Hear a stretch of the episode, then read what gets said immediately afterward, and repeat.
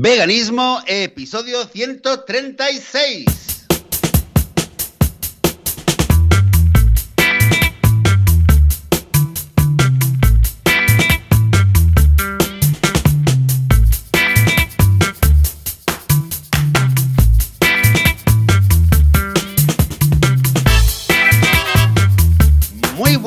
Bienvenidas y bienvenidos a Veganismo, el podcast, el programa donde hablamos sobre temas relacionados con el veganismo, con la vida vegana, con cómo ser veganos sin morir en el intento, sin matar a nadie, sin hacerle daño a nadie. En fin, estamos aquí de veganismo. Yo soy Joseph de la Paz y un domingo más estamos aquí un servidor de ustedes y del otro lado, Juan Boluda. ¿Qué tal, Juan? ¿Cómo estamos? Hola, ¿qué tal? Muy bien, muy contento, muy feliz. La verdad es que es una, un día, hoy concretamente, que tengo muchas ganas de hablar de temas, porque la semana vegana me ha traído una cosa ha llevado a la otra, ¿sabes? Eso que vas tirando de un hilo. Y estaba esperando el día de hoy con miedo que no pudiéramos coordinar por el cambio de hora.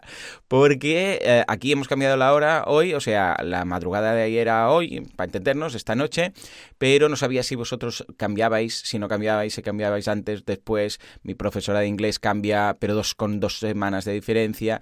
Y nada, al final he, he visto, además no te iba al WhatsApp, tampoco hemos podido comentarlo. Y al final resulta que sí, que habéis cambiado también, habéis adelantado una hora, ¿eh? a, las, a la una, a las dos, o a las dos, a las tres. Y esto fue el día 29, ¿no? Un poquito antes que nosotros, un par de el días. día, antes. sí, el día de antes. Fue el, El día antes. Entre, entre el jueves y el viernes aquí cambiaron la hora y, Claro. y, un día, y un día antes se me fastidió el teléfono, con lo cual... Oye, Muy es bien, ¿eh? es liberador- el es mejor momento para que ¿eh? se te estropee el teléfono. Eh, pero es liberador, esto está... Bueno, a ver, Ah, el sí, teléfono funciona, sí. de hecho lo que pasa es que la pantalla se ha fastidiado, ha ido progresivamente borrándose, era como... Como en Regreso al Futuro, ¿verdad? Que hay la foto Sí, esta que, que se va borrando. Pues era, era igual, ¿eh? De verdad es que cada dos horas lo iba mirando y, se iba, y iba atacando, o sea, el- el- el- la parte borrosa iba de un lado porque se cayó el móvil, ¿no? Entonces se iba quitando la pantalla y al principio veía y era capaz todavía de, de ver o hacer una llamada, de, de cambiar alguna configuración y, bueno, al final, al cabo de 24 horas ya total, oscuridad total en la pantalla. Eh, pero bueno, funciona, funciona, el, que si el teléfono está ahí, imagino que si alguien llama, pues nadie me llama. Joan, llámame un día a ver si, si funciona. Yo es que no llamo ni soy llamado. Yo soy phoneless religion. Ya sabéis que yo no molesto a nadie con el teléfono y nadie me molesta a mí. O sea que, escucha, si quieres un día quito la redirección de llamada para hacer el, el invento, pero si no, pues nada. Escucha, ¿y ahora qué haces sin el WhatsApp del grupo del pueblo? El- vamos, el grupo de WhatsApp del pueblo, ¿no? Ah, el grupo, ostras, mira, pues me han metido en otro grupo, me han metido en un grupo de ahí ahora, es que eh, lo habíamos Madre comentado otro día, te llamó la atención y pensé en ti esta semana porque entre unas y otras, pues mira, eh, un par de días después me metieron en el grupo de músicos, hay, hay un WhatsApp de músicos. ¿Qué me el otro día hicieron una reunión y un jam y bueno, fui y tal, gente muy maja ahí tocando todo tipo de instrumentos. Muy bien. Bueno, yo sé Y que luego- tocas la guitarra, porque te he visto incluso Sí, en fotos y tal. sí, ¿Algo más o solo la guitarra? No, la guitarra, la verdad es que, bueno, es un tema que lo tenía muy, muy aparcado, pero mira, eh, y los últimos, los últimos meses me está haciendo tilín, ¿eh? Y de repente, y esta es una casualidad, ¿eh? De repente alguien me envió un WhatsApp, me, me metió en el grupo, dijeron, mira, que el martes eh, por la noche hacemos una reunión aquí de los músicos, Ma, mira, me fui, estuvimos ahí tocando y tal. Nunca se sabe ¿eh? lo que puede salir. Y luego también hay otro grupo también en el pueblo del WhatsApp de, de jardinería y tal, que me han metido. Con lo cual, pero mira, ha sido dos o tres días de repente con un montón de grupos y de repente, pues nada, ahora descomunicado. Y lo que, lo que decía es, eh, a pesar de todo, que te pones y dices, ostras, ahora no tengo teléfono, ¿cómo le voy a responder a este, al otro? Pero es, eh, es, entre comillas o, o sin, es liberador, o sea, estás más tranquilo sin el móvil. Ah, eso sí. Sí, O sea, ganas tiempo. Ayer lo estaba pensando, lo de veces que decía, de- decía, bueno, si tuviera ahora el móvil, tenía, ahora tendría que mirar esto. Ay, el móvil no va. Va, pues nada, pues no hay que mirarlo. Pues ya no tengo que responderle a este. Bueno, muchas cositas, ¿no? Que vas haciendo con el móvil. Totalmente. En fin, totalmente. en fin, Pero bueno, una- también es relativamente liberador. ¿eh? En mi caso ahora ya no podría. eh, bueno, poder puedes todo, pero es, yo creo que estaría sufriendo más pensando a ver si pasa algo, no sé qué, que el hecho de tenerlo, de tenerlo y de tener que estar conectado. Mm. Escucha, Joseph. Esta semana eh, estoy triste. Esta semana ha sido una semana de tristeza, ¿no? Te cuento, la semana pasada, bueno, hicimos el podcast, no sé qué, yo leo de vez en cuando, voy leyendo manga, ¿vale? Es como el TVO japonés, para entendernos, ¿vale? Un resumen muy rápido. Ah, entonces, eh, para que nos entendamos, para lo, bueno, aquí hay mucha gente que ya sabrá de qué le hablo, pero para resumen, el manga viene a ser como el TVO, ¿vale? Y el anime ¿eh? es como, el, como los dibujos animados, ¿vale? Para entendernos. O sea, lo estoy resumiendo mucho, ¿eh? Pero para entendernos. Es decir, que cuando hay un manga que es el típico, yo qué sé, pues te veo japonés en blanco y negro, ¿eh? siempre en blanco y negro y tal, que triunfa mucho, lo pasan a, dibujos animados, anime, ¿vale?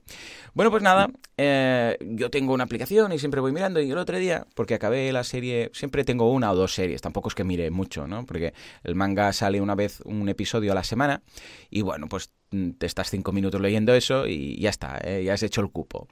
Y el otro día eh, resulta que acabé uno y dije, bueno, a ver qué más hay. Y me fui a ver el top 10 de los más, eh, de los más leídos. Y había uno que me llamó la atención. Y resulta que después de estarlo, a mí me sorprendió porque no sabía de qué iba. Había como un poco de misterio, ahora os voy a contar. Voy a hacer algún spoiler, lo digo porque si alguien lo quiere leer, porque se salte todo el episodio, ¿eh? Pues voy a hacer spoilers para contarlo y ligarlo con el tema del veganismo, porque si no ya me explicarás tú, ¿no? Que os estoy contando.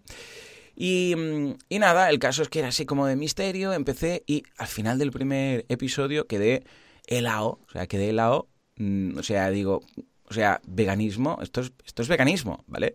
Entonces os voy a contar el primer episodio, un poco así por encima, de forma resumida, ¿eh? tampoco voy aquí a contaros toda la historia, pero ¿qué es lo que pasó después de esto, ¿vale? Porque me enganché totalmente a este, este anime, digo, a esta, este manga, y las reflexiones que he hecho, por eso mm, enlazarlo con, con el tema de la tristeza y la rabia y la impotencia que tengo esta semana, ¿no? Esto es la historia de 38 niños que están en un orfanato, ¿vale? Entonces se ve un orfanato ahí en medio del bosque, está súper bien, los niños ah, viven felices, es un edificio muy grande, ¿vale? Entonces empieza la historia una, una mañana cualquiera, tienen ahí una...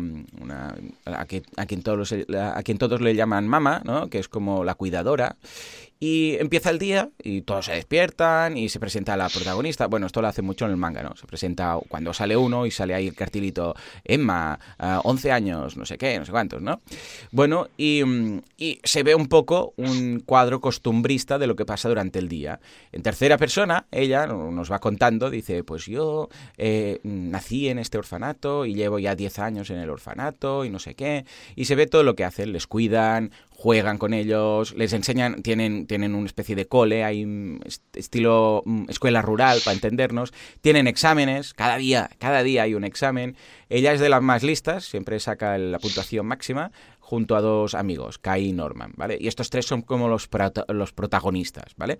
Ya os digo, hasta aquí todo es muy costumbrista. Dices, vale, es la historia de, o sea, pues de un orfanato que hay niños, vale, está ahí todo bien.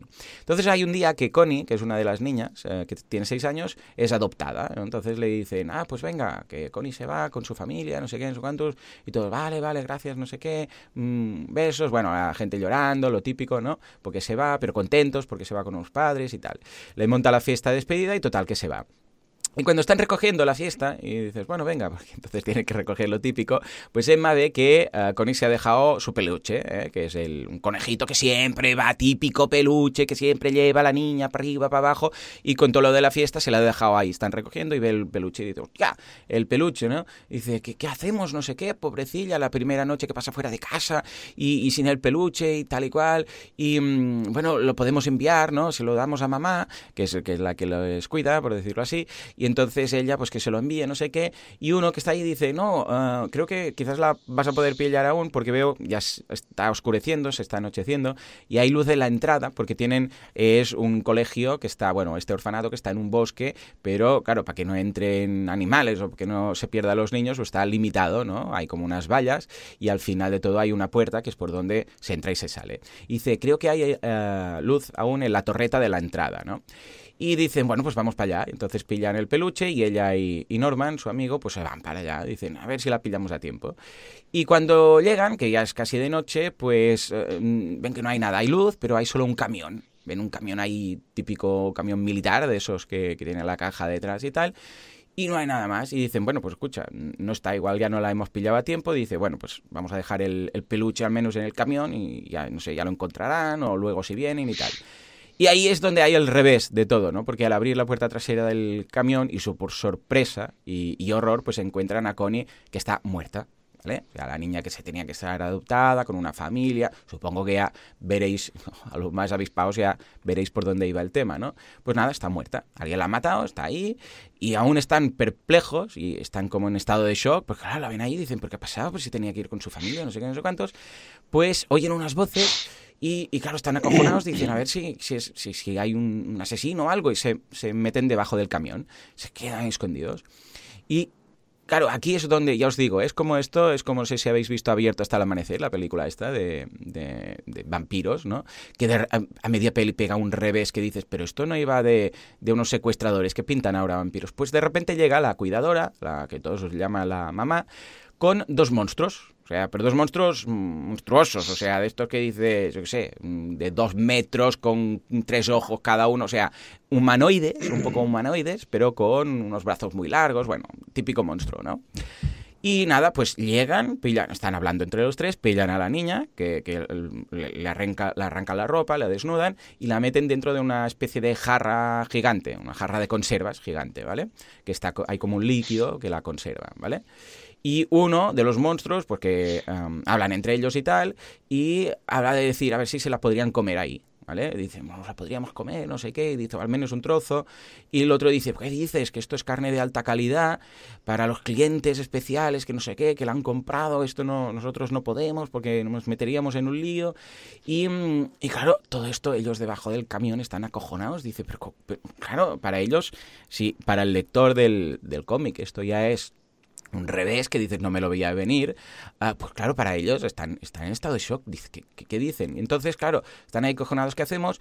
Y uno de los, em, de los monstruos o demonios, como los queríamos llamar, dice, me parece que vuelo algo, no sé qué, y empiezan a buscar por ahí, como que están oliendo, uh, no saben, ¿no? Debe ser el, la, la, niña, ¿no? Debe ser Connie, no, no, ¿qué tal? Empiezan a buscar y hay un momento que miran debajo del camión, pero ya se han ido, ¿no? Los dos protas miran así y dicen, a ver, pero sí que se han dejado el, se han dejado el peluche ahí, ¿no?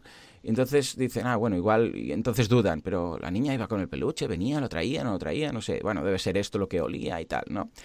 Y mm, entonces se ve, la siguiente escena es cuando ellos ya están, que han salido, pues vamos, tú, tú, dirás, o sea, echando humo de, de, la zona, se han ido por la puerta del otro lado con el camión que les tapaba y empiezan a correr, a correr, volviendo al orfanato, ¿no? Con la verdad, evidentemente, ¿no? Y claro, aquí acaba el primer episodio, ¿no? Y claro, yo quedé, claro, quedas en shock en general porque dices, hola, qué, mal rollo, ¿no? no era un, orfanato, era una granja, ¿no? Porque claro, ellos lo dicen, cuando van para allá dicen, esto no es un orfanato, esto es una granja, pero claro, para ellos es un shock tremendo, ¿no? Y claro, aquí si el lector habitual pues ya puede pensar, wow, qué fuerte, el lector habitual, que es encima vegano, claro, de repente ves ahí una de paralelismos brutal, ¿no? Claro, yo tengo que decir que después de este episodio tuve que seguir leyendo, porque claro, dije, pero que, ¿cómo? ¿De qué? Y empecé a leer, leer, para que te hagas la idea, o sea, me enganché tanto que hay eh, en estos momentos 128 uh, eh, capítulos del manga, ¿eh? del cómic, en blanco y negro, que cada cómic son unas veintipico páginas. Bueno, en tres días me leí 128 capítulos. Oh, Para que veas. Porque es de esos que además engancha. ¿Sabes? De esos que dices, no puedo parar. Porque además cada uno son 20, 20 mm, páginas, ¿no? Y es un cómic, ¿eh? No es un libro. O sea, es un cómic, lo lees rápido, ¿no? Pero es que no podía, no podía, no podía. Y yo no, sé, porque es que no he llegado a entender si el autor es vegano o no es vegano, ¿vale? Porque he buscado información y no ha escrito otras cosas, es un mangaka, un dibujante. Bueno, de hecho él es el autor que es el que hace la trama y luego son dos. Esto pasa mucho en manga, uh, aquí no tanto, que a veces eh, el, que hace la historia no es el que la dibuja, ¿vale? Entonces son dos, es un combo, uno hace la historia el otro lo dibuja. Entonces, mm, mm, o sea, combinan su trabajo y va lanzando episodios cada semana, ¿eh? Aún funciona este, este manga, aún va sacando nuevos episodios, ¿no? Pues eh, no sé si uno, si el, el que lo ha creado es vegano, ¿no? Porque probó dos, tres eh, series más de manga y ninguna triunfó. Dicen, lo que sí que llegué a ver es que lo iba a dejar, pero pensó, bueno, va, vamos a hacer este último. Y el caso es que mm, arrasado, o sea, este manga está arrasando, ¿no? Tanto es así que este año, en 2019, ha salido el anime. O sea, los dibujos animados de esto, para entendernos. Digo dibujos animados para entendernos entre nosotros, ¿no? Es decir, que ya existe. Esta serie se llama uh, The Promised Neverland, o sea, la tierra, el país de nunca jamás prometido, o el, sí, algo así, ¿vale? The Promised Neverland, ¿vale? Uh, y entonces, claro, yo empecé a buscar. Dije, esto, esto, tiene que haber veganos que hablen de esto. No puede ser que yo sea el único que haya visto este paralelismo. Y sí, sí, empecé a buscar. Y efectivamente hay un artículo de PETA que habla del mensaje que hay detrás. Uh, os dejo, bueno, os dejo los enlaces en las notas del programa. Joseph, los tienes también en la escaleta de, del programa de hoy. También un, eh, un, uh, un, artículo en Postcultura que también habla de, de, dice, The Promised Neverland, una oda al veganismo también en La Vanguardia. Uh, bueno, entonces os, os, lo dejo ¿eh? para que lo veáis.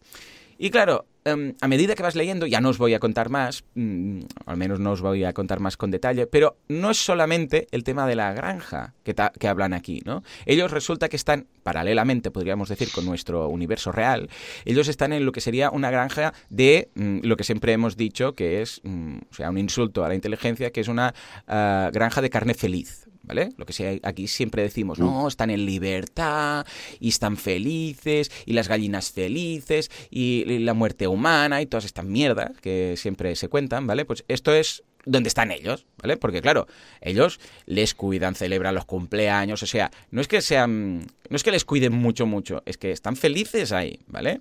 Uh, como podrían decir, pues claro, mira, si tienen todo este bosque pueden ir, o sea, todo, ¿no?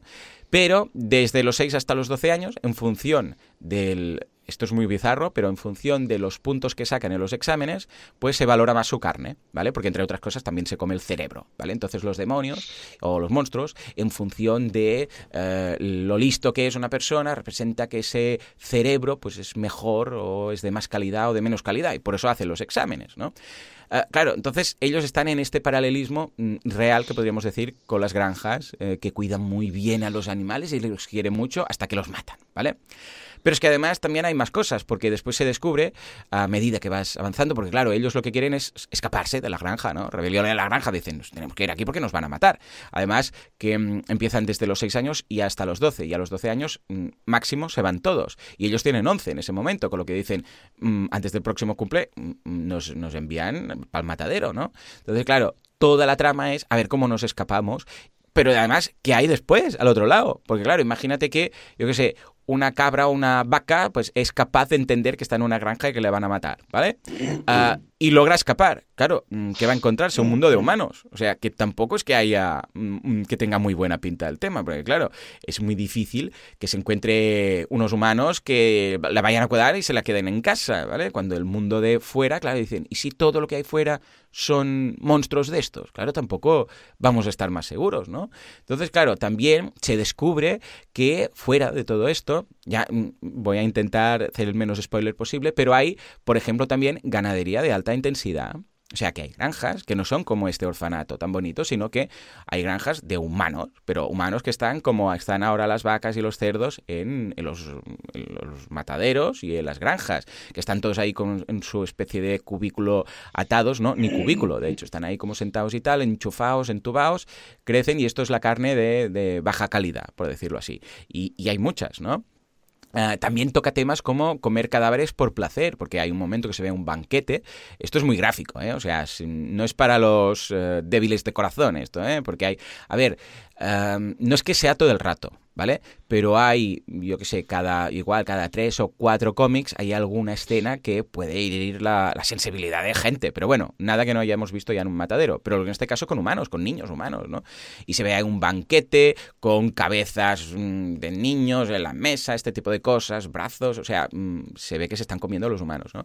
Y para ellos es como una especie de cena gourmet, ¿no? Como ahora, pues también hay gente que come pues, los higadillos y el cerebro de no sé qué, ¿sabes? Todo esto lo, lo, comen, hay gente que come todo esto, ¿no? Dices, madre mía. Bueno, pues lo mismo, ¿no? Habla de comer por placer, también habla de... Uh, esto es muy interesante porque hay un momento que cuando se están escapando y tal, hay un momento que están a punto de pillarlos, ahí están acorralados con unos monstruos y tal, y de repente um, alguien tira una especie de granada de humo y tal, ¡pum! ¿no?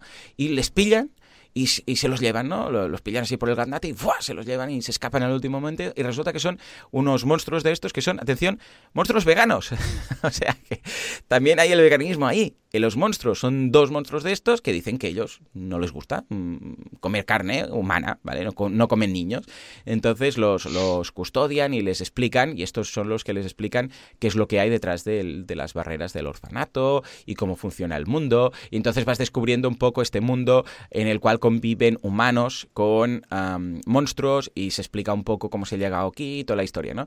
Pero el caso es que estos dos monstruos, en este caso, pues son veganos y, y son buenas personas y tal, ¿no? Y además, bueno, buenos monstruos, por decirlo así. Y además que mm, hay muchos paralelismos más. Hay un momento, por ejemplo, en el cual, y esto es bastante ya más avanzado, se descubre que los monstruos han avanzado, porque los monstruos al principio se ve que eran como animales, ¿no? No tenían, ah, o sea, no tenían una gran inteligencia, pero que fue a partir, y esto, una vez más, es algo que también se ha dicho en algunas ocasiones, una, es una defensa eh, fútil y falaz, ¿no? En todo caso, en, en nuestro mundo, de eh, que cuando los monstruos empezaron a comer personas, se volvieron más inteligentes. ¿Vale? Una vez más, es algo que también se ha hablado en muchas ocasiones en el mundo mm, nuestro, real, ¿no? De decir, no, pero es que mm, la, carne ha hecho que el humano evolucione y le crezca el cerebro. Bueno, en este caso se ve que eh, dicen los monstruos que si dejaran de comer humanos se volverían eh, estúpidos otra vez, ¿no? Entonces ellos no quieren, por eso comen cerebros y cuanto más listo es el cerebro que comen, pues más listo se vuelve el monstruo. Bueno, hay, hay todo un tema. Evidentemente, es todo ficción, pero hay muchos paralelismos como este que digo, ¿no? Y claro, todo esto yo quedé cautivado por esta serie, lo recomiendo mucho, os lo dejo, os dejo enlaces en las notas del programa de donde la podéis leer online y tal. Y todo esto, claro, resulta que cuando tú estás leyendo esto, ¿eh? Ah, claro, ellos eh, lo que quieren es salir de aquí y lo que quieren es vivir, lo que quieren es escaparse y lo que quieren es, cuando descubren todo lo que hay, es empezar a liberar otros niños. Porque claro, tienen que dejar cuando se escapan, algunos niños no se pueden escapar, se quedan en el orfanato, entonces dicen, bueno, vamos a tener que volver, ¿no? Entonces, pero claro, después descubren que no son los únicos y que hay más orfanatos y que hay más eh, granjas de carne feliz y granjas de carne intensiva y, bueno, de eh, todo lo que sería alta intensidad y, dicen, bueno, tenemos que cambiar el mundo, ¿vale? Y básicamente Emma eh, lo que quiere en, este, en, este, en esta historia que nos cuenta este manga es cambiar el mundo, ¿no? Y ellos, claro, se vuelven un poco estilo activistas en ese sentido. Ojo, ahí también descubres otro paralelismo con el mundo humano, es que hay un momento que descubren un pueblo que relativamente está ahí no es atacado por los por los en este caso o al menos no parece destruido por los monstruos ni nada. Hay niños ahí viviendo y gente y dices bueno aquí qué pasa cómo puede ser este paraíso y de repente un día ah, suenan unas alarmas y dicen empieza la caza y resulta que es un, un pueblo hecho para cazar como una zona de, caza, ¿no? De los humanos. Entonces, una vez cada semana o cada dos semanas, no sé cada cuánto, pues vienen monstruos a cazar por placer de cazar. O sea, los dejan vivir ahí es un coto de caza, para entendernos, pero en formato de pueblo. Entonces los niños están ahí viviendo hasta que cada X tiempo suenan las alarmas y vienen cazadores, monstruos cazadores, que lo que disfrutan es cazando, como un cazador que caza sus presas, ¿vale? Pero caza deportiva, para entendernos. Bueno, pues una vez más, otro paralelismo, ¿no? Entonces, claro, vas viviendo todo esto y cuando lo vives desde, este, este punto de vista es cuando te das cuenta, y aquí lo que os decía de, la tristeza que tengo estos días y, de que creo que, mm, y lo he leído en varias veces, ser vegano no es suficiente, ¿vale? Es el tema del activismo, ¿vale? En la serie hay gente y hay monstruos, por ejemplo, que dicen, no, yo no como carne y ya está. Y quedan ahí. Pero ahí lo que tú quieres es que, que, se, que sobrevivan estos, los protagonistas, los que se han podido escapar, los que están en este mundo de monstruos comedores de niños, ¿no? Lo que quieres es que haya gente que, que abra las, las jaulas que no quede, como dicen, ¿no? Ah, como se dice, que hasta que la última jaula quede vacía. O sea, quieres que vayan a las granjas, que revienten las puertas y que salgan todos, porque claro, conoces a la historia de todos. Y conoces a algunos que se han quedado en el orfanato y estás sufriendo por ellos.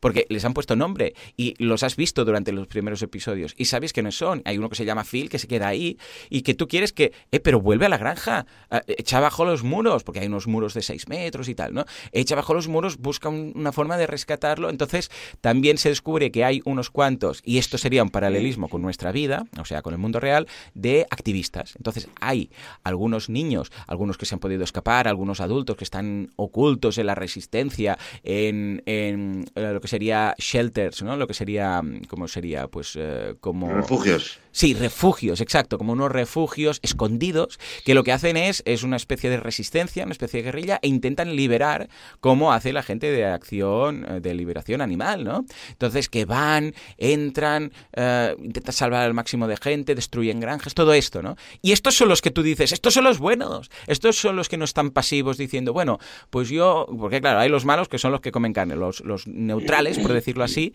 tú lo ves así cuando como lector, ¿no? Los neutrales que son los que que no comen carne, pero luego los buenos, desde el punto de vista del lector, son los que van a rescatar a los niños. Que son niños que se los van a comer, que están ahí, que son pequeños, que son niños de 6 años a 12 años, ¿vale? Dices, estos son los buenos, yo quiero más gente como esta. Y el que no se acaba de posicionar, tú lo ves como, hombre, pero, pero, pero haz algo, porque hay algunos que dicen, no, porque tal, porque el equilibrio, bueno, y esto los ve como, como no hay suficiente con no comer niños, sino que tienes que ir a rescatarlos, ¿no? Y entonces, claro, esto me ha llegado, me ha llegado mucho, ¿no? Y em, por eso he empezado a buscar Ah, todo lo que es el tema del activismo. Por eso en el grupo de Facebook que tenemos pedí a ver si hay alguien por ahí que haya hecho... Yo entiendo, claro, que es un gran problema pedir a alguien que sea activista, entre otras cosas porque ser activista es ilegal. O sea, ir a liberar granjas, o sea, entrar en una granja. La semana pasada, por ejemplo, eh, os dejo una noticia en las notas del programa. La vanguardia se hacía eco, bueno, en las noticias y tal, de una granja de cerdos en Barcelona, bueno, barcelonesa, que fueron la gente de Meet the Victims y grabaron todo durante la noche, no liberaron, pero entraron, lo grabaron todo, las condiciones pésimas, los cadáveres de los, mm, de los cerdos pequeñitos y tal, y luego, de forma pacífica, el día siguiente, cuando llamaron a los Mossos de Escuadra, pues salieron pacíficamente, ¿no? Os dejo un enlace por si queréis verlo. Esto, em, claro, em, lo estuve buscando, esto a ver, también es ilegal, ¿no? Pero abrir y rescatar a, yo qué sé, pues esos cerdos, ahora, tristemente, es ilegal, ¿vale? Pero claro, que sea ilegal no quiere decir que sea o no sea ético, ¿vale?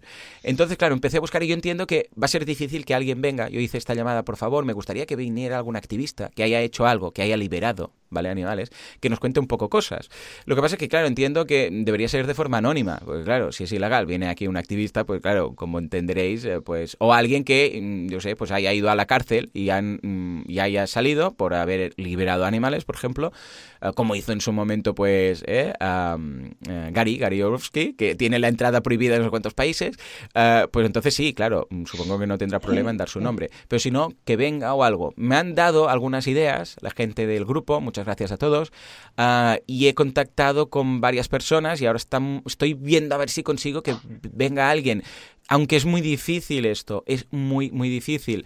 Claro, me ha pillado este, esta vena de activismo, Joseph, a ver cómo lo ves. Incluso he contactado con la gente de aquí de Anonymous, ¿vale? De Mataró, es, busqué a los que hacen lo del cubo, ¿vale?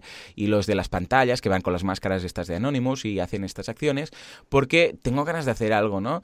Y, mm, y hay una, aquí en Mataró hay una local, ¿no? Entonces he contactado con ellos para decirles a ver si mm, algún día quieren volver a montarlo por esta zona del Maresma, pues me gustaría saber cómo lo hacen me gustaría incluso colaborar algún fin de semana o algo, y he empezado a buscar eh, por ahí tal, ¿no? Y me he quedado con este punto de activismo, tanto que he empezado a buscar y veremos ahora, y os mencionaré algunas páginas web donde podéis encontrar acciones activistas, ¿no? Y qué es lo que hacen. Pero antes de entrar ahí, porque llevo 20 minutos aquí eh, pegando el leño, eh, me gustaría, Joseph, ver tu punto de vista, cómo ves esto y cuál es tu opinión, ¿no? Porque ya te digo, mm, esta semana voy con la pena encima, la pena de... Eh, yo, claro, este podcast es activismo, ¿vale? Un activismo de dar a conocer, ¿no? Pero a veces mm, veía que no es suficiente y esta semana estoy de bajona completamente porque mm, siento que si no voy a empezar a liberar cerdos y gallinas en granjas, no estoy haciendo suficiente, ¿vale? Eh, ¿Cómo lo es, Joseph? No sé si has pasado por algún bache de estos, doctor. bueno, en primer lugar decirte, Joan, me, has dejado muy intrigado e interesado con el, con el eh, con esta serie ¿no? que has contado de la de Si puede leer online os lo dejo, ¿eh? os dejo el enlace para que la empecéis a leer. Sí. pues lo voy a mirar, lo voy a mirar. Lo es, acabo de ver ahora algunas imágenes y efectivamente hay un montón de debates en, Reddit, sobre todo hay un montón de debates en inglés sobre el tema de es vegano, no es vegano, el, mensaje. Y sí, sí, da, la impresión que, a ver, no sé si es alguien vegano que lo ha escrito, pero pero tantas coincidencias y, tanta, tanta finura en la definición de los personajes y de las actitudes, como estabas contando, da la impresión que sí que eh, los que lo han creado son por lo menos muy conscientes de las de todo el espectro de, ¿no? de los matices que hay dentro de este mundo y lo que ocurre con, con la explotación animal. Esto, rápidamente salta a la vista, que no sé si es alguien que, realmente deja de consumir animales o no, pero por lo menos que es alguien que lo conoce bien, más allá de la decisión que tome después, esto parece que sí, ¿eh? Y, sobre todo lo bueno que, parece que, levanta debate, ¿no? A ti te, despertó la curiosidad y veo que hay un montón, montón de debates en foros sobre el tema de la explotación animal. Eh, bueno, pues esto es muy interesante, lo voy a mirar. Y el tema del activismo, claro, es que Wow, yo creo que es que hay tantas formas de activismo eh, que se pueden hacer para promover el veganismo. Eh, y la verdad es que yo estoy un poco en un proceso que las últimas semanas estoy, estoy haciendo como un, no sé si es madurando, claro, yo desde mi perspectiva, lo siento como, una, como un proceso de maduración, eh, pero claro, para otras personas quizás pues les debe parecer otra cosa, no sé. Hmm. Veo, lo que veo es que eh, hay muchas formas de activismo. Sí, totalmente. Pero, pero, eh, lo, lo que estoy sintiendo en las últimas semanas es que hay pocas formas de activismo que sean realmente efectivas y que tengan y que, y que tengan un sentido. Quiero decir, yo personalmente me estoy volviendo muy, mucho más crítico hacia muchas cosas que quizás anteriormente hacía eh, o admiraba y hoy en día pienso, bueno, pero esto realmente qué sentido tiene. Y me estoy planteando eh, el activismo, cuál es el objetivo, o sea, eh, que, que, realmente es real para llegar algún día a la, al, al, final de la explotación animal. Y si una, una actividad o un activismo no, no, no nos acerca a este punto, en el fondo quizás, ¿eh? lo estoy planteando, quizás es un esfuerzo eh, perdido, es como el que está remando, pero al final esa energía se pierde en el mar. ¿Y, a qué me refiero? Por ejemplo, eh, liberar, ir a jaulas y liberar animales que están ahora mismo en, las explotaciones de la industria, obviamente es la manera más directa de, promover la liberación animal, pero por supuesto si no hay del otro lado, si no hay una continuación para esos animales, ¿para qué sirve? Es decir, si no hay un santuario donde poder acogerlos, ¿para qué sirve? Y, un, y santuarios que puedan, que puedan mantenerse, porque han habido en el mundo eh, también situaciones donde había refugios que tenían que cerrar y tenían que buscar desesperadamente gente que pudiera adoptar un cerdo, una gallina, etcétera, etcétera. Esto, esto ha pasado en un montón de países. O sea... Eh, bueno, eh, ojo, y que hay una gran cantidad de activismo que yo desconocía mucho. O sea, os voy a dejar a la web de Frente de Liberación Animal y cada semana hay cosas. Sea, mirad, por ejemplo, ¿eh? las últimas cosas. 29 eh, de marzo, o sea, estamos hablando de, anteayer, ¿eh? Ah, torre de caza destruida. Y entonces lo, ponen fotos de lo que era la torre de caza y cómo lo destruyeron. 25 ah, de marzo, conejos liberados de un criadero en Chile. 20 de marzo, o sea, estamos hablando todo este mes, ¿eh? Miles de faisanes son liberados de una granja ah, cinegética en Reino Unido. 19 de marzo, destrucción de unos cobertizos de faisanes. 19 de marzo, el mismo día, cinco conejos salvados en Suecia. 18 de marzo, y así todo el rato, o sea, todo el rato, todo el rato hay este, eh, en este caso es el Frente de Liberación Animal que funciona con... Es que, a ver, es muy chunga ¿eh? la web, cuando la veáis parecen unos terroristas porque van con pasamontañas y dices, macho, esto, o sea, ves la foto en blanco y negro y con pasamontañas y dices, estos son como mínimo, yo qué sé, de unos terroristas de algún partido político. Y no, no, son buenas personas en el, en el fondo, para entendernos, ¿no? Pero que funcionan con cédulas. Entonces, claro, no, porque hay mucha gente que, que, está ahí en los comentarios diciendo, yo quiero, ¿qué hago? Yo quiero unirme, ¿qué hago? Pero claro, no pueden decir nada, porque, claro, iría, iría pues la policía, se haría pasar también por un, por un voluntario que quiere y tal, y no hay, no está organizado de forma jerárquica y centrada, por decirlo así, sino que es, bueno, pues si quieres hacerlo, adelante, montate tú algo, cómprate un pasamontaña, lo ponen ahí y dices que no podemos decir nada. Yo les he mandado un correo, ¿eh? Por si alguien quiere, aunque sea con la voz distorsionada o algo, que venga a contarnos cosas, ¿no?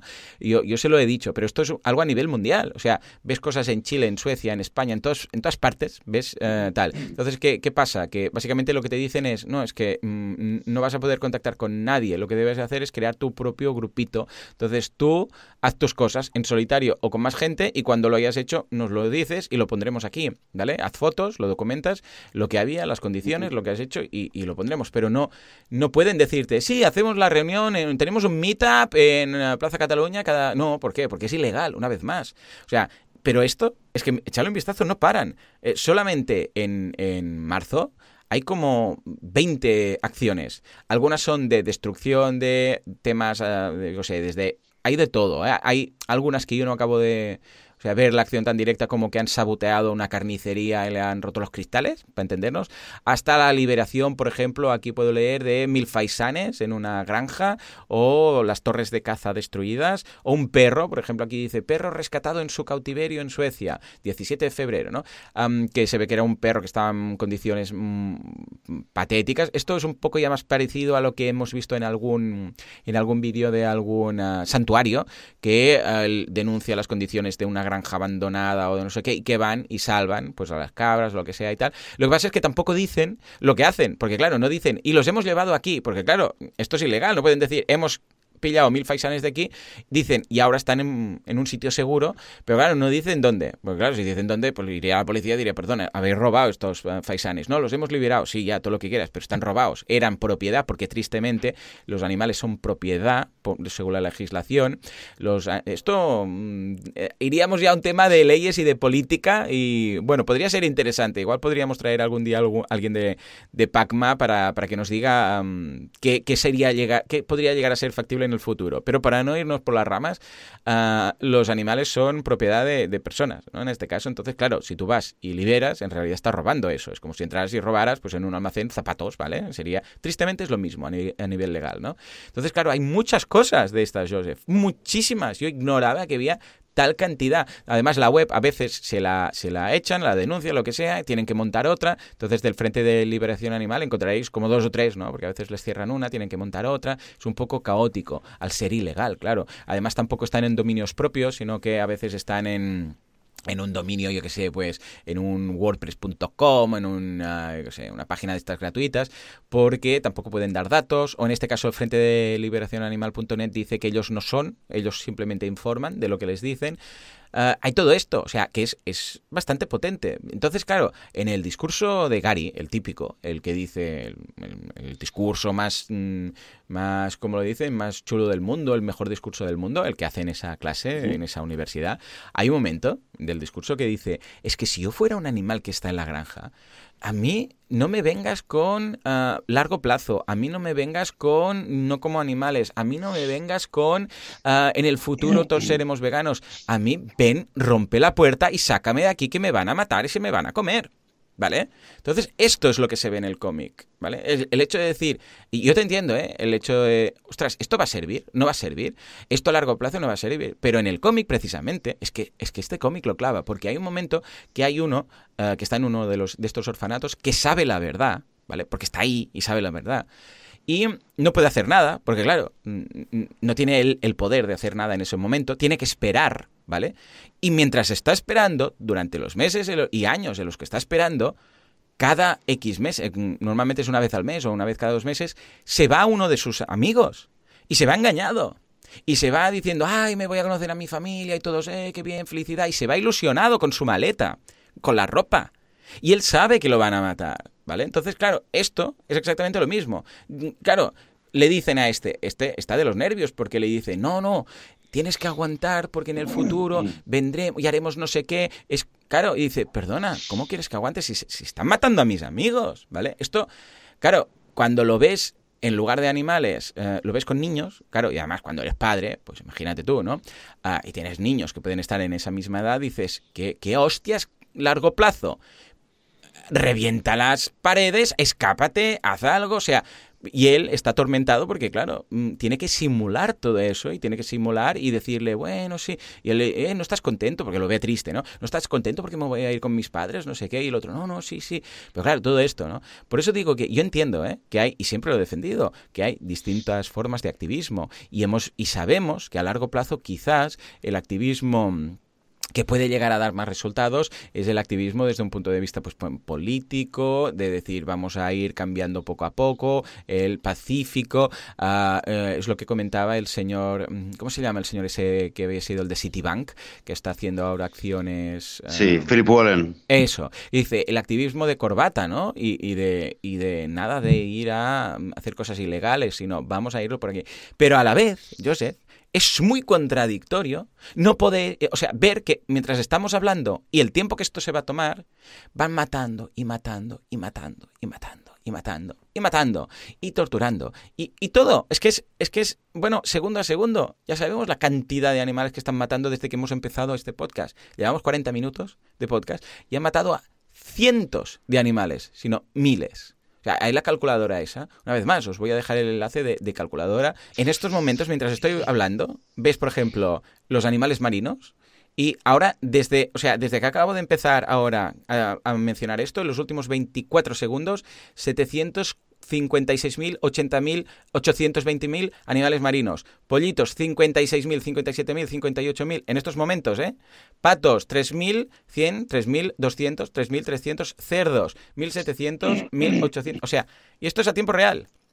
En este momento, desde que he empezado ahora esto, no, no el podcast, ¿eh? Estamos hablando de ahora. Desde estos últimos, a ver, 49 segundos, a 1.660.000. Bueno, es que es imposible leerlo porque van tan rápido los, los números.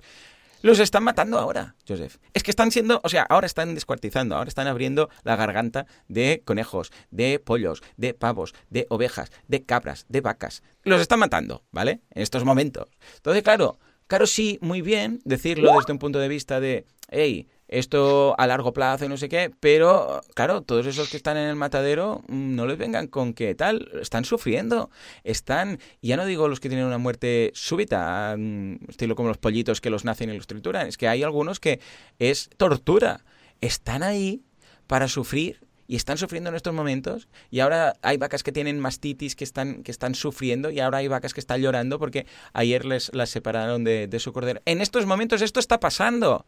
Esto está pasando ahora. Y, y es cuando dices, hagamos algo. Y bueno, pero es que ir ahora y liberar una granja, entrar a una granja, aunque consigas dónde meter las vacas, ¿vale?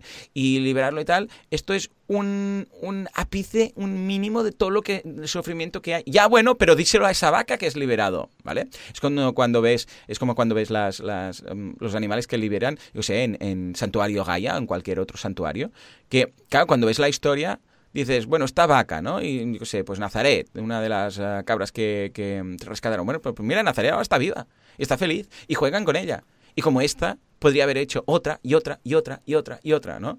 Y estoy un poco como el síndrome de, ¿sabes? En la lista de Schindler, la, la película, hay un momento que, mm, que, él, el protagonista, que ya sabéis que salva, va salvando al máximo de judíos que puede de, de, las cámaras, bueno, de los campos de concentración y de la muerte y tal, ¿no? Y hay un momento que entra en una bajona y, empieza a llorar diciendo, es que tengo que salvar más, y otro, y no sé qué, y esto es de la lista, ¿no? De ahí la lista, ¿no? Um, el nombre de la película, y dice, y esto también, y este también, y este también. Tiene tanta empatía con todos ellos que dice, es que es otra vida humana, no puedo frenar aquí.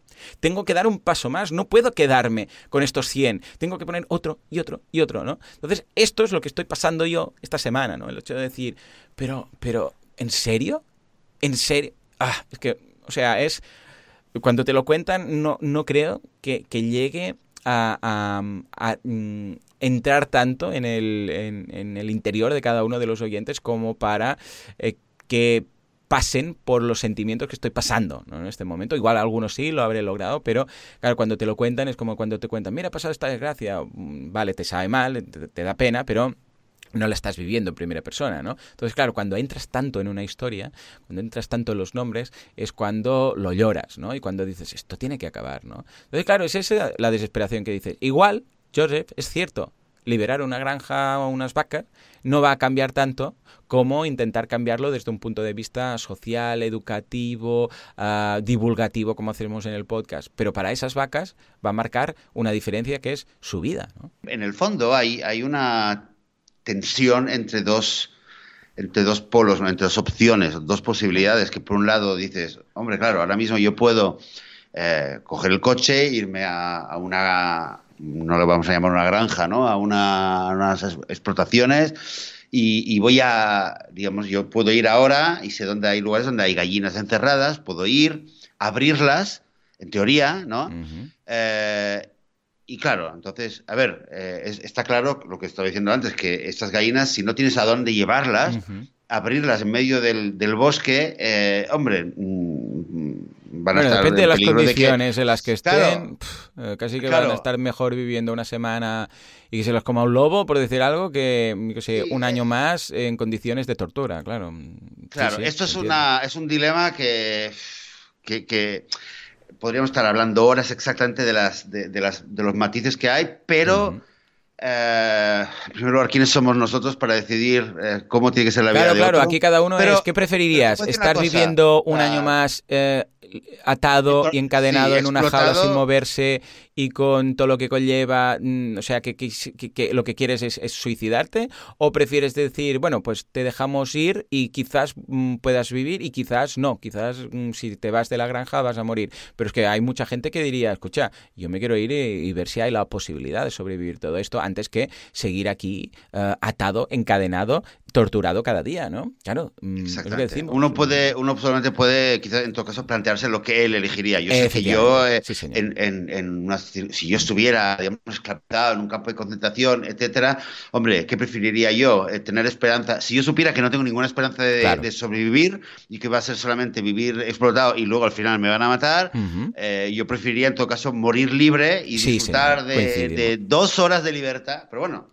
Sí, sí, sí, te entiendo, yo te entiendo que eso tomar, es personal ¿vale? y no puedes decidir por el otro, claro. Es que yo creo que aquí lo, lo, que, lo que se despierta con todo esto que has, que has, que has introducido de, del activismo y de la urgencia de, lo, de liberar es que es un dilema muy duro, muy duro. O sea, que tenemos todos los que eh, lo, miramos esta situación y decimos, hostia, ¿qué hacemos ahora? Vamos y intentamos eh, romper, eh, abrir una jaula y liberar a un animal.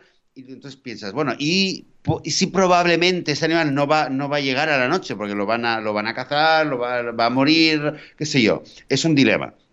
Y luego tienes, eh, luego tienes otro dilema que dices, bueno, a ver, digamos que yo libero, eh, no sé, a 100 gallinas, 100 conejos, van a sobrevivir, no van a sobrevivir.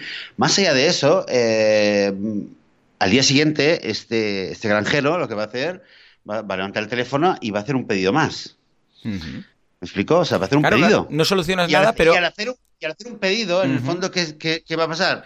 Eh, en cierto modo, también puedes decir, hombre, va, va, va a poner más, más gasolina en la maquinaria, eh, es decir, eh, del otro lado va a decir, ah, hey, tenemos un pedido nuevo, uy, están subiendo las ventas. Eh, entonces van a ir, le va a decir el laboratorio, oye, hay que, hay que, hay que inseminar más vacas, más gallinas, bueno, lo que sea, ¿no? Claro, te dices, o sea, y si en el fondo lo que vas a lograr es que, que estén haciendo y que den a luz a más animales para explotarlos, en el fondo también son preguntas que también nos, los, nos lo tenemos que plantear. Claro. De, de, nuevo, el primer instinto es ir y liberar, está clarísimo, pero luego es hay lo que te dice el corazón. Las, las tenemos que hacer, las, pero las tenemos que hacer, porque si vas y liberas y, y, luego no te preocupas de lo que va, a pasar con, con, las personas. Si tú los quieres ayudar a los animales, tienes que preocuparte por ayudar a los animales, no solamente por cómo te vas a sentir tú. Yo me puedo sentir genial eh, si voy y si voy y, y, abro una jaula, ¿no? Y luego pues me iré a dormir y diré, ¡hey, los he salvado! La pregunta es si los he salvado para que estén mejor, más allá de la pregunta que hacía antes, ¿no? De si vale la pena vivir una hora y morir. Eh, pero también eh, voy a estar eh, motivando o, o, dando, metiendo más gasolina al sistema. Eh, claro, es que aquí lado... el, activista te diría, no, es que voy a ir a abrir las jaulas cada día hasta que la granja cierre. Claro, es, es, la idea. Es decir, no, no, es que voy a destruir la granja. Es que te dan unas ganas leyendo este cómic de ir a quemar granjas que te flipas. O sea, ojo, ojo, ojo, todos los que vayáis a leer este cómic, porque es que eh, es lo que te vienen ganas de hacer. Porque claro, de repente, de repente dices, vale, esto está pasando con animales, pero es que mm, los animales sienten igual, ¿no?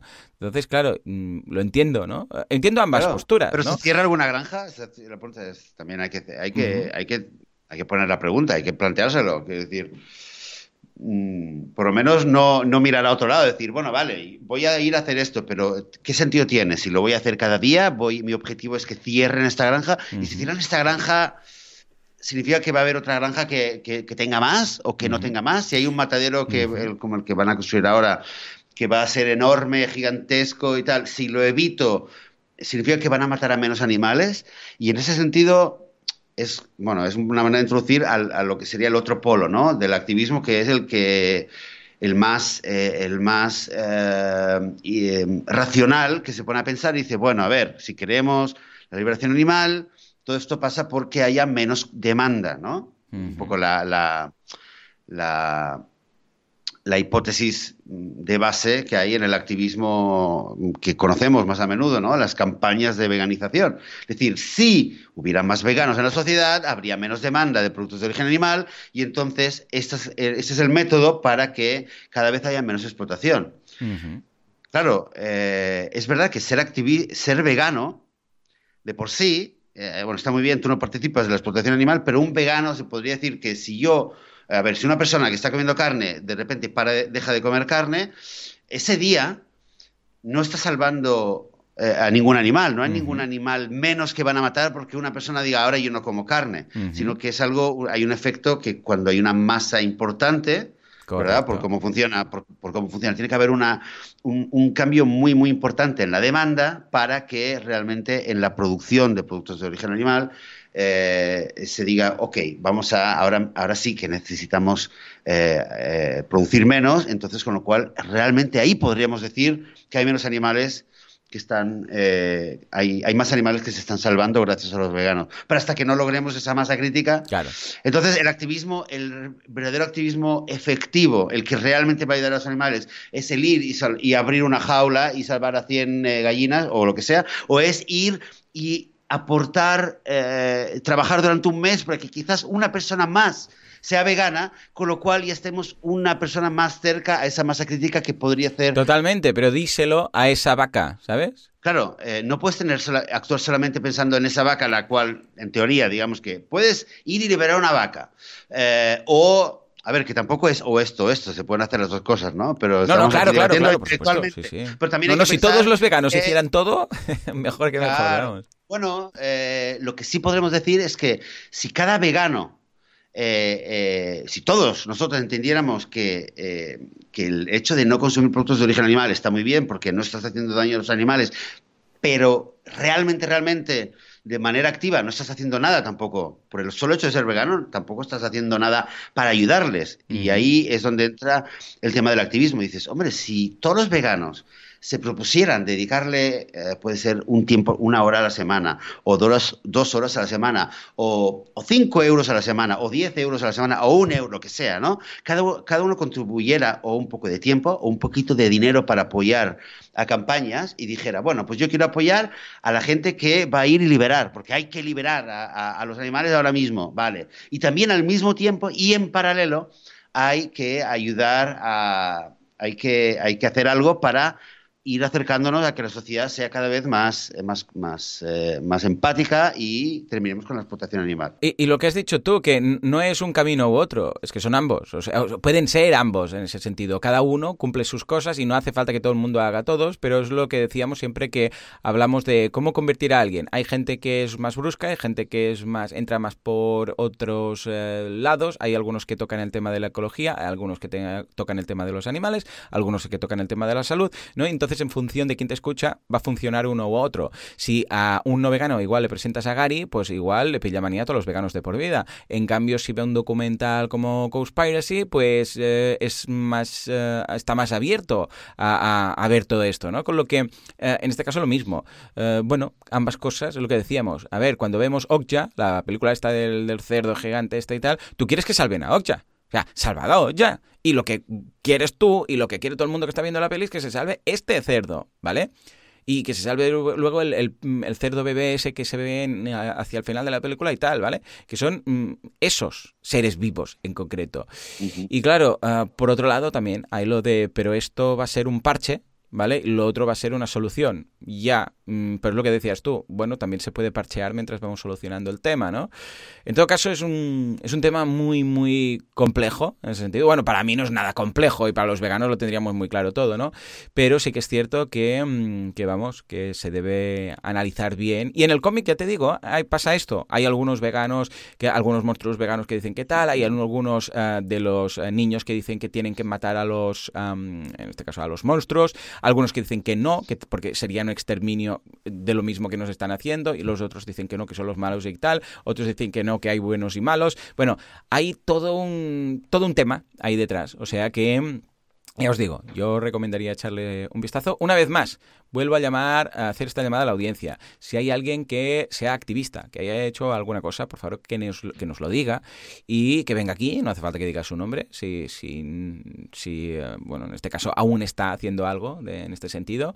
Y, cuál es vuestra opinión? Por favor, dejad en los comentarios qué opináis de todo esto. ¿Cómo lo veis? Eh, ¿Habéis hecho alguna vez, alguna ocasión? ¿Os sentís igual en algún caso cuando pasa todo esto? ¿O valoraremos mucho vuestra, vuestra opinión de todo esto? Os dejamos enlace del cómic, del tráiler del anime también, de los dibujos. Os dejamos enlace de eh, artículos que hablan de esto, de PETA también. Por cierto, vamos, vamos a intentar hacer un podcast hablando de PETA, porque también hay un amor-odio hacia PETA muy fuerte, porque por un lado, ah, eh, ahora lo hablábamos con Joseph antes de empezar el, episodio de hoy, hay, hay cosas que hace PETA muy bien, muy buenas, pero luego también se les acusa de, de asesinato y de eutanasia de muchos, de miles, de decenas de miles de animales, de perros y gatos sobre todo, a lo largo del año, incluso de secuestro de animales. O sea, buscado online, o si vosotros sabéis, por favor, dejadnos ah, notas, comentarios. O sea, hay webs incluso de hay una que es uh, PETA Kills Animals, ¿vale? .com o .net, y ahí habla de, las prácticas que hacen. Entonces, claro, vamos a informarnos bien, pero toda documentación que nos podáis aportar será bien recibida, ¿no?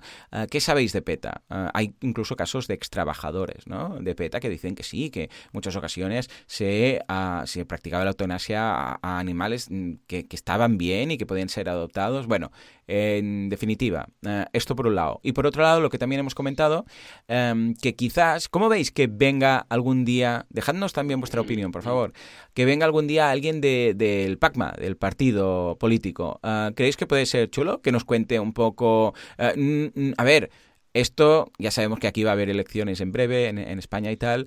Ah, esto no, no, no, va a ser un pase de políticos, ¿eh? O sea, vamos, si traemos a alguien será únicamente por lógica del PACMA, porque esto es veganismo y queremos ver su punto de vista. No vamos a traer más gente, básicamente porque tampoco es que haya otro partido vegano, ¿no? Pero bueno, ¿creéis que puede ser de interés vuestro? O yo personalmente soy bastante apolítico, ¿no? No es, una cosa que me apasione.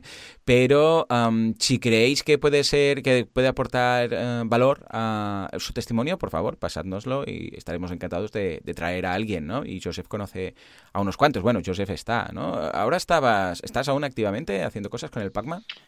No, no con el Pacma. Hay un partido vegano aquí que también aquí en, Israel. Bueno, claro, claro. El, el de, Israel, de nada, sí, el partido vegano. El partido vegano. bueno, así, tal cual. El, partido, vegano, se llama. No, no, no se llama así, se llama Justicia para Todos. Y de hecho. Aquí tenemos. Pero esto, esto daría para otro podcast, ¿eh? Porque daría para otro podcast total. Porque la verdad es que, bueno, sí, eh, yo estaba, estaba desde bastante al inicio, ya me, me sumé a la iniciativa, participé en varias en, varias eh, actas del, proceso de constitución del partido, pero la verdad es que mm, no he, no, no, he sido muy activo dentro de las decisiones que se han tomado y la verdad es que ahora eh, es un tema que se podría conectar con la realidad de Pacma, aunque el contexto es diferente, pero que sí que un poco me ha decepcionado que el partido vegano que hay aquí no mm. va no levanta la bandera eh, con, todas las de la ley, decir, hey, somos un partido vegano y llamamos a todos los veganos que hay en, el país eh, a votarnos, sino que están, eh, a mi gusto, dando un, discurso muy muy tibio, muy, muy tibio. Sí, toda la gente hablando, o sea, no, no, no, no, llamando directamente a los veganos, que es lo que, en, mi opinión, es la única estrategia que podría tener éxito. Y creo que se la van, partido va a tener muy poco éxito, en parte por esto, porque, porque bueno, están intentando hablar a gente que no es vegana, llamar y ganar votos de aquí de allá. En fin, eh, y creo que con Pacma pues eh, hay dilemas que son parecidos en un mm. contexto diferente porque el sistema político también, eh, el sistema electoral es diferente en España, pero creo que sí que podría ser interesante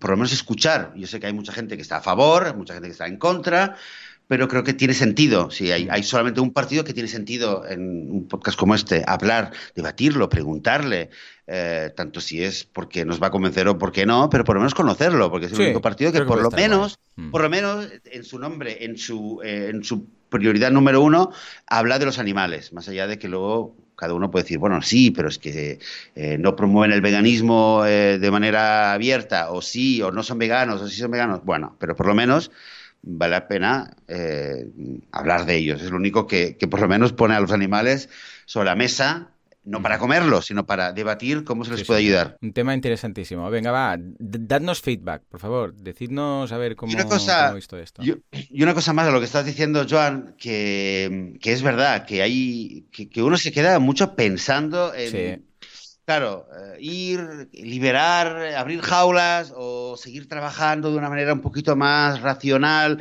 con mira, fíjate, la campaña del millón de dólares, ¿no? Y hacer cosas así, poner el veganismo eh, en, sobre, digamos, en el centro del debate social, en la actualidad, etcétera. Eh, pero en todo caso, en todo caso, ¿verdad? Se habla mucho de lo que es el altruismo eficaz. El altruismo, hay una forma de altruismo que es la menos eficaz de, toda, de todas, que es eh, la de no hacer nada. O sea que al final siempre es mejor hacer eh, con PETA, con igualdad animal o con liberando jaulas o desde lo que sea, ¿no? Quiero decir, o desde un blog o cualquier cosa que uno pueda hacer, siempre va a ser más efectivo que el no hacer nada. Luego, es verdad, y para eso hemos estado hablando hoy, sobre cuál, es la, cuál sería la manera más efectiva. Y está bien hablar de esto y, y es bueno que lo, que lo hablemos y lo pensemos pero, pero lo menos efectivo es no hacer nada. Y si cada uno de los veganos realmente se pusiera a dedicar un tiempo, si cada vegano fuera activista, el crecimiento eh, tan grande que hemos visto del veganismo en los últimos 10 años sería aún mayor. ¿Vale? Si aproximadamente se calcula que menos de un 20% de los veganos son activistas, imagínate con, este pequeño número de activismo, cómo está creciendo el, veganismo, porque está claro que el veganismo crece porque hay activistas, tú te hiciste vegano porque viste un vídeo de un activista, yo igual, la gente, todo el mundo que se ha hecho vegano, si se pone a mirar, siempre ha sido gracias a algún tipo de activismo, de alguien que ha puesto información en algún lugar que, le ha ayudado a, dar el cambio. Si en vez de un 20% de, de, activistas fuéramos un 100% de activistas, pues imaginaros cuánto más podría crecer el, el veganismo. que si hay algo de nuevo, una vez más, que una llamada que yo haría es que pueda aumentar su activismo o intentar hacer algo, algo, de alguna manera. Totalmente. Hacer algo, lo que sea, pero algo. Cada uno encontrará su camino. Ah, por cierto, Joseph, nada, 10 ah, segundos para comentar un documental que me ha llegado por un par de mm, vías, eh, que se llama Eating Animals Movie. Es un eh, documental de Christopher Quinn, producido y narrado por Natalie Portman, que está basado en el libro del mismo nombre de Jonathan Safran Foer. Ah, está en iTunes, Amazon y todas las, mm, bueno, la gran, la gran parte de, plataformas de estas digitales. Échale un vistazo. Yo aún no he podido, esta semana me lo pongo de deberes y la semana que viene ya os diré qué tal. Eating Animals, ¿eh? de Natalie Portman y Christopher Quinn. Mm. Ah, vale, pues muy bien. Os dejo el enlace. Eh, la web oficial es eatinganimalsmovie.com. ¿eh? Os lo dejo en, en las notas. Perfecto, pues mira, pues con todo esto y todo lo que nos has contado, con todo lo que nos has contado desde el, esa serie de manga de la tierra de nunca jamás prometida, la prometida tierra de Neverland, y incluyendo los, todo lo que hemos hablado de PETA, de PACMA y en general sobre activismo, pues bueno, aquí lo vamos a dejar, ¿verdad, Joan? Sí, señor. Eh, eh, y volveremos, pues, obviamente, dentro de siete días. El próximo domingo por la mañana, como cada semana, de casi, casi desde eh, que hemos empezado hace más de tres años. Muchas gracias a todas vosotras, a todos vosotros por escuchar el podcast, por apoyar, por compartir, por darnos vuestro apoyo y sobre todo pues por escucharnos, porque si no, pues no estaríamos haciendo este podcast. En fin, que tengáis todos eh, y todas una muy buena semana vegana. Hasta entonces, adiós.